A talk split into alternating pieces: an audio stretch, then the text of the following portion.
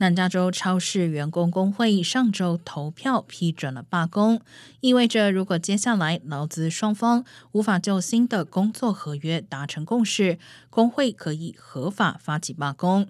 影响范围包括 Vons、Rolfs 和 Albertsons 的四万名员工。